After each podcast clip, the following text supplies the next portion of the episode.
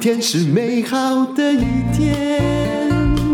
我看见阳光灿烂。欢迎收听人生实用商学院。我们今天来讲的是九十一岁的巴菲特的投资的智慧，这是《天下》杂志里面的一篇文章，是翻译的，题目叫做。不管是袜子还是股票，我都在打折的时候买品质最好的，也就是在消费还有投资上，你必须要无道一以贯之。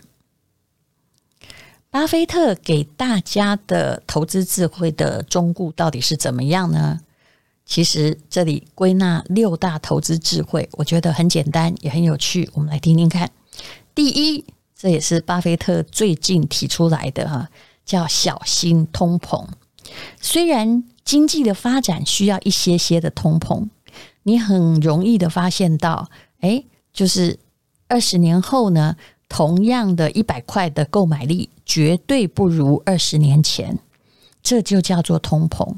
但是有时候我们就是活在眼前，常常会觉得，哎，数字一样啊，一百块就是一百块啊，但是你要去看实质一不一样啊。巴菲特他曾经形容通膨很像一个巨大的蛔虫，蛔虫会先发制人的消化掉他要吃的投资的资金，无视于技术组织的健康。所以，不管一间公司的获利如何，就算只想打平前一年的单位销量，他都会被迫花在。花更多钱在应收账款、存货，还有它的固定资产上面。其实啊，高通膨很简单来说，就是对资本课税一样，对企业投资如果太高就是不利的。微微的啊，全世界的通膨就表示景气还不错。他说呢，当通膨稳定上升，到达十年或十五年未见的高点的时候，投资人就会思考哪些资产可以相对抗通膨。其实你大概可以了解为什么最近全世界的房市大部分地区都在涨，因为人们会希望抓住一个像浮木一样的东西来对抗通膨怪兽。那有些人会去抓比特币，有些人会告诉你说，那现在就是要抓非美元资产。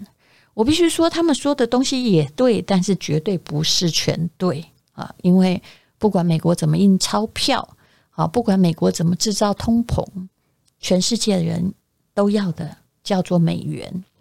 那来看看比尔盖茨他是怎么样在对付通膨。有人说他在投资农地，因为农地提供稳定可靠的收益。当然，比尔盖茨也。投资农地还有别的用途，可能还有一些绿色环保的理想啊。那当然，如果从经济上来看，不管经济状况怎样，你都得吃东西嘛。啊，那其他的一般人相对抗通膨的资产叫什么？就是我刚刚讲的房地产啊。所以啊，虽然我们的人口老化绝对在拉低房地产价格，但是人口老化不是第第二年就会发生的吧？它这二三十年。慢慢的，一点一点，很沉重的把价格要拉下去。可是有一种东西可以很快的把它拉上来，就叫做通膨啊。那很多人，我到现在还会听到很多财经专家叫你买黄金。我真的是觉得，呃，我在这里不想讲黄金，不过最好占你的总资产不要超过五趴，好吗？因为它没有利息。巴菲特基本上。他会投资金矿的公司，那是公司哦，他也不会去买黄金。他说黄金 do nothing。那么你最高就不要超过十趴，否则，呃，之前在人生实用商学院第一本书里面，其实有一个也是查理芒格的记录，就是这两百年来黄金啊，就是如果是一块钱啊，黄金大概也两百年涨了三倍而已。三倍很少，而股票可能涨了百万倍，因为只有股票，我的意思是好的股票，整体的股市才是跟着全球经济成长在成长的东西。那你去找这些消极抗通膨的东西，只能守得住一时，或者是在战乱的时候换两碗米吃。但事实上呢，这是一个很古老的迷信。好，那第二呢，人多的地方不要去。巴菲特曾经说，多数人只对其他人很感兴趣的股票有兴趣，他的做法则是注意别人都不感兴趣的股票。只买受欢迎的标的的人表现不会太好，就是那些啊不断的在这个跟着别人投的人。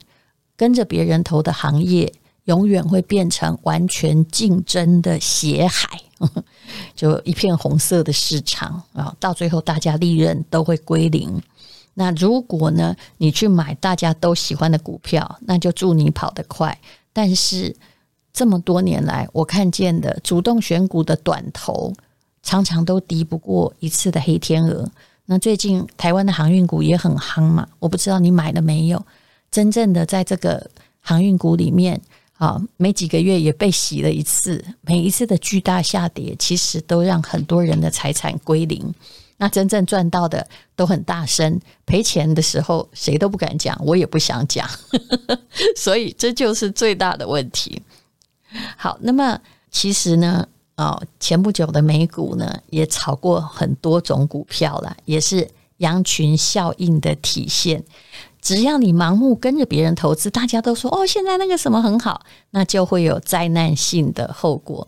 信不信？你看台积电也是这样。当大家都说啊，他一定会看到八百块的时候，诶，就是它下跌的时候，还经过了一连串的跌幅。那么，其实无论如何，你只要买在只要一个好股票或一个好的 ETF，你买在数学平均值，你要有耐心去存它。基本上都不会有太坏的结果。好，巴菲特的第三个投资建议是，请你打造能够应对一切的投资组合。所以你不应该全部买航运股或全部买什么疫苗股啊。那么，呃，巴菲特先前接受一个专访时表示，新冠疫情必然发生，但不是我们能想象的最糟状况哦。那但是呢，其实我们的很糟的状况，只是因为我们的社会。对于这些很快发生的事情，反应总是乱七八糟。投资人还要替未来可能出现的危机做好准备。其实各位看到这种变种疫苗，也就了解人类的变化跟反应能力实在没有变种病毒来得快。所以呢，啊，怎么办？你的其实一直封着也不是什么太大办法，必须找到一个可以妥协的方式。当然，这不是我该讲的，因为我们这种寻常富人啊，也没有决定国家政策的能力。但是我们能做到的就是，投资组合要尽量的多样化，然后不要过度集中，以免遇到黑天鹅。那拜托你的杠杆也不要太高。我只要看到杠杆高的人遇到黑天鹅，总是那个马上把全部资产都吞噬，甚至还要倒赔的人。好，那么第四个投资的智慧叫做震荡，也是游戏的一部分。巴菲特曾经说，真正的投资人应该乐见震荡，而不是去质疑说，哎，怎么怎么跌这么多啊？哎，其实这是常态啊。其实上冲下洗的震荡市场，其实也代表好企业会不定期出现被错杀的低价。那么这就是好公司遇到倒霉事，巴菲特常讲的啊。那么你就可以好好的进场了。没有任何人能够百分之百预测接下来行情怎么走。你去看历史上所有的大师在预测总是失败的，而他们在预测的时候都是在什么时候预测？在我看来，都是在股市最乐观的时候开始预测。你如果跟他们反向而行，其实也是对的。我最近又看到有人在推南非币了，对不对？每一次啊，就是南非币在急涨的时候或调涨平等啊，这这是很难的哦。大部分是调降，就有银行在推南非币。那你其实如果你为了退休啊，这是一个我的粉丝团的朋友的问题，他可能已经六十岁了，结果。他的理专竟然叫他买南非币来养老，我心里想这是什么建议呀？哦，你应该要我我没有觉得退休就应该要用很保守的资产，那你去买 ETF 也有道理，对不对？或买高股息，高股息最适合退休人士。啊，所以师生会一直 叫你买高股息，其实就是就中产阶级的财产来考虑。南非币是给那些有冲劲的玩的啊，我也玩过啊，但是还好，我全身而退了。那否则它可以跌到什么地步呢？现在是一块钱兑十四块的左右的南非币，前不久啊，曾经到十八块呢。那可是你要问说，历史上南非币最好在哪里？诶，曾经是一块钱只能换四块，一块美金只能换四块南非币。你看它起伏有多大？你竟然敢把你的退休金全部寄托到这个国家？好，只因为它利率高啊！其实现在高也没多高了，你看到五六趴你就投进去了，会给你那么高的利息的国家，就是生怕它的货币贬值，而它以前一定有贬值的记录。无论如何呢，其实巴菲特说，你可以用每周、每月、每年为单位去找低档时期。其实我觉得也不用找低档，我基本上就是固定、固定的操作方式。比如说每个月五号领完薪水，这是可以对抗你自己的自作聪明。我从今年三月啊，去年三月开始，呃，我先后的，好到今年五月跌了一千四百点那一天。我先后买过两批股票，操作当然有获利。呃，但是我必须说，我后来去看那些被我卖掉的，我还是不如不卖好了。不卖我可能赚更多，但是我就是你知道人的那种就是自作聪明，我也会就是很喜欢在那里这个高买啊，低买高卖。但是事实上发现，如果长期的趋势向上的话，你低买高卖，有时候你就是错过了某个波段。好，那第五个巴菲特的投资的智慧在于，请你聚焦在品质和价值。这就是巴菲特说的，不管袜子还是股票，我都喜欢在打折时候买品质好的，就是要让那个好东西啊，遇到了比较倒霉的价格的时候再买啊。他其实很节俭。身价哈超过已经说不出来的他，还是最喜欢吃麦当劳。你看麦当劳可以吃到九十一岁，而且还有金卡。那谁不喜欢捡便宜呢？他在买高品质公司股票的时候，就坚持要买到便宜的价格。他从来不急着拿波克下的资本去投资，其实他手上存的现金很多，因为现金多才能在好公司有便宜价格的时候买进。那么市场呢，不断的创新高，啊，通膨的引诱步步逼近，然后也许黑天鹅一来，那它就可以得到了很好很好的投报。那么，也许你想知道巴菲特在做什么？其实呢，巴菲特在二零二零年的八月有宣布过，其实他已经花了一年收购了日本五大商社的股份。当然，你也不用因为这样就觉得日本就会一直往上飞扬。但是，巴菲特会买，表示他跟他喜欢的有品质的袜子一样，就在打折的时候他才会买。他买了六十四亿的美金，而呃，从有人估算过，他从二零二零年八月到现在一年多一点了嘛，哈。其实，在前半年呢，他就获得了十四亿美金的收益。超过三百九十一亿的新台币，你想知道巴菲特买什么吗？他是买股份的，跟我们不太一样。他收购的是伊藤忠商事、三菱啊、Mitsubishi、三井啊、Mitsui，还有这个住友，这些都是日本很大的财团啊啊，Sumitomo 哈。那么买入的股份略高于这公司的。大概五趴吧，然后可能也都不到十趴了。那他的日本的，因为巴菲特一入主，他还是会带动风潮。这五大商社的股价平均上扬二十三趴，所以呢，哦，其实你有办法，你就像巴菲特一样，只要他进去买，非涨不可啊。那么巴伯克夏投资日股其实不是很寻常了哈，因为他比较喜欢美国企业，大家都知道他其实是投资的保守派，而且是刚需派。比如说哈，苹果啊，哦，嗯，苹果也是后来才投资的，美国运通、美国银行、可口可乐。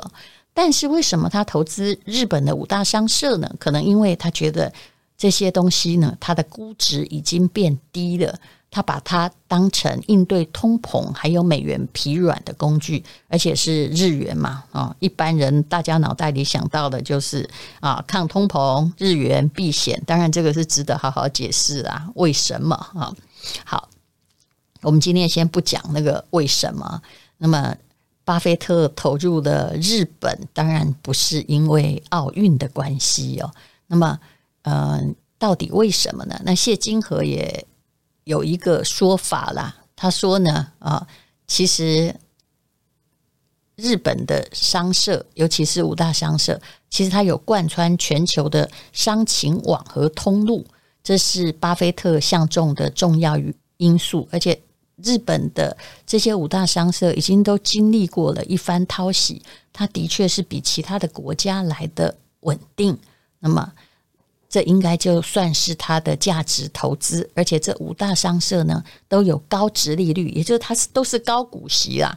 比如说呢，哎你哎，我现在才发现，我、这个本益比好低呀哈！伊藤忠本益比九倍而已哦，殖利率三趴左右；三菱商事本益比九点五倍，殖利率五点二趴；三井物产本益比十倍多一点，殖利率四趴。还有一个丸红，殖利率五趴，住友商事殖利率五趴，那么股价飞奔之后，还有五趴的殖利率，就是它每股票比如一百块，每年还有五五块，就是五趴哈，实在是不是很少啊哈。那现在很多地方都变成没有利息了，而且它相对稳定。好，当然你不要因为这样去。抢购，但是我相信，其实如果你来得及哦，虽然现在已经涨了一些了，跟着巴菲特，通常我觉得还 OK。以我这些年来的经验，你不会赚很多，当然他也有赔钱的，可是表示那个东西正在一个嗯秀色可餐啊，或者是啊可以低价买啊，袜子在打折的感觉一样啊。好，那么第六呢，也就是。从长期投资的角度思考哈，你不要一直都去抢短的哈。巴菲特讲过一件还蛮好笑的事情，他说呢：“哎呀，不管你多有天分或多努力，有些事就是要时间呐。就算你一次让九个女人怀孕，你也没有办法再让他们在一个月内生下小孩。也就是，这就是他的说法。如果你买一只股票，期待它第二天就上档上涨，那么你就是一个愚蠢的。那投资人如果他。很没耐心，像现在一样哈。这个越没有经验的投资人是越没耐心啊，或越自作聪明的投资人越没耐心。频繁进出个股哈，然后过度在意每一天的走势的话，那其实你都不会赚钱。巴菲特比较看重的，当然就是长期的趋势。你是不是用好价格买入高品质的企业呢？但是你也要永远留有一笔现金哦，因为只有你留有现金，才能够在一个好公司或打折的时候买到好袜子。好，这就是巴菲特的六个投资的智慧。我看见阳光灿烂，今天是快乐的一天，早上起床充满希望。